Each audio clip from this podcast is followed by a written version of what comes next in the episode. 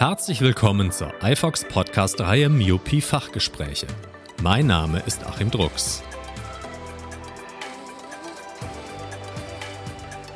Das Myopie-Symposium versammelte einige der deutschlandweit renommiertesten Experten in Berlin.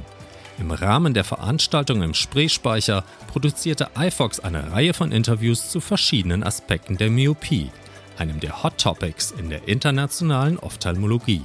Im zweiten Teil der Reihe sprechen wir mit Professor Hans Hörauf von der Universitätsmedizin Göttingen über die Probleme der Ophthalmochirurgie bei hoher Myopie. Professor Dr. Hörauf, inwieweit erhöht Myopie das Risiko einer Netzhautablösung? Das Risiko bei Kurzsichtigkeit eine Netzhautablösung zu erleiden, ähm, nimmt mit der Myopie zu. Früher hat man immer gedacht, das Risiko ist bei dieser mittleren Myopie am höchsten. Mittlerweile weiß man, dass äh, je kurzsichtiger der Patient ist, desto höher ist das Risiko. Angefangen von vier kann bis zum zehnfach erhöhten Risiko gehen.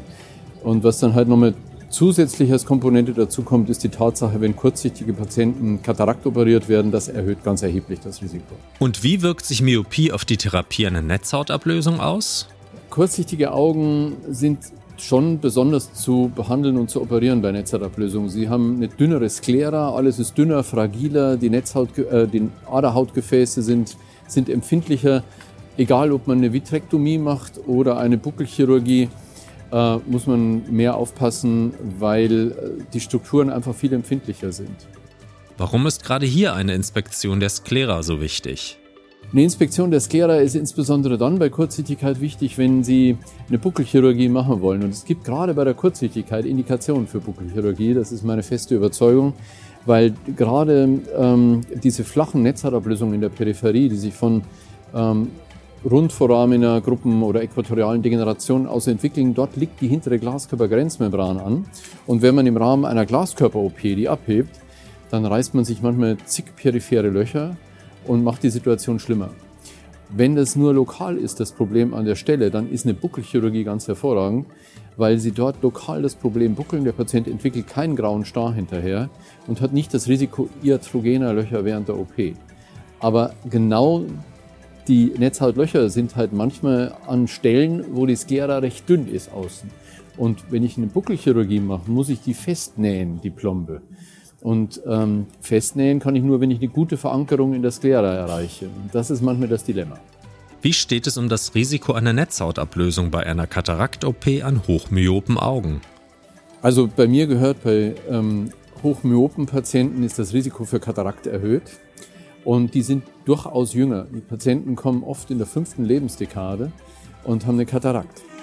Und äh, die Risikofaktoren für Netzhautablösung nach äh, Kataraktchirurgie sind ganz typisch ähm, Kurzsichtigkeit, männliches Geschlecht und junges Alter. Das ist die maximale Risikogruppe dafür, eine Netzhautablösung in den Folgejahren und zwar mit dem Abstand von der OP zu erleiden. Je länger der Abstand her ist, desto mehr steigt das Risiko. Auch mit der Bulbuslänge steigt das Risiko.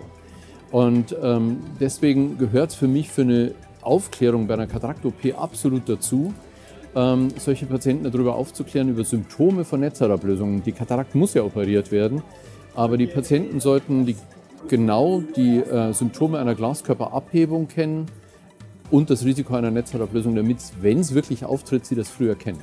Das ist also ganz wichtig, die Patienten aufzuklären über Symptome und zwar letztlich lebenslang, sie immer wieder daran mal zu erinnern, wenn sie zu Kontrollen kommen. Bei Kurzsichtigen haben wir ja auch im Rahmen der Fortbildung gehört, dass es sowieso ohnehin wichtig ist, innerhalb von ein, zwei Jahren die Patienten immer wieder zu kontrollieren, weil auch andere Dinge wie Glaukomrisiko deutlich erhöht ist. Und dann am besten die, die sie am grauen Star operiert haben, immer wieder daran erinnern, äh, an die Symptome für Netzhautablösung. Das schadet definitiv nichts und die Patienten vergessen es im Zweifel. Und was ist bei Myopen Maculaforamina zu beachten? Ja, Myope Maculaforamina lassen sich eigentlich recht gut operieren grundsätzlich mal. Aber die Diagnose ist manchmal ganz schön vertrackt, also nicht alle lassen sich sehr einfach erkennen, ähm, weil am hinteren Pol ähm, sind sehr viele Degenerationen bei Kurzsichtigen. Und wenn Sie einen Patienten haben mit sehr vielen Dehnungsarealen, wo das RPE äh, sehr unruhig ist, ist es manchmal sehr schwer, mit einer ganz normalen Lupe das zu erkennen. Sie merken vielleicht, der Visus ist schlechter und können es nicht gut klinisch erklären. Und da ist Bildgebung absolut wichtig und da ist natürlich die Domäne der äh, SD-OCT, also der hochauflösenden optischen Kohärenztomographie, weil man die intraretinalen Strukturen am besten sieht. Und dort sieht man die Grenzfläche optimal. Nicht selten ist es ja auch eine traktive Komponente, eine Retinoschisis, eine foveale, die laut Herrn Bechrakis ja nicht foveale Schisis heißt, sondern ja eigentlich eine Elongation der Netzhautstrukturen ist. Aber ähm, die erkennen sie klinisch nicht. Und das ist ganz entscheidend für die Indikationsstellung und auch zum Entdecken eines Makulalochs. Wann kommt bei Myopen-Patienten die Makulaplombe zum Einsatz? Die, die Makulaplombe bei äh, hoher Kurzsichtigkeit äh, kommt ja nur zum Einsatz äh, bei Netzhautablösung, zentraler Netzhautablösung, ähm, wo Sie ein Netzhautloch verschließen wollen, das Sie mit einer Glaskörperoperation nicht verschlossen bekommen. Das gehört, muss man schon sagen, in Expertenhände und da bezeichne ich mich jetzt mal nicht als Experten, weil eine Makulaplombe gibt es wenige Chirurgen, die das Verfahren beherrschen. Äh, Carlos Mateo hat es beschrieben in Spanien. In den südlichen Ländern sind ja äh, viele hohe Kurzsichtige auch in den Mittelmeerländern.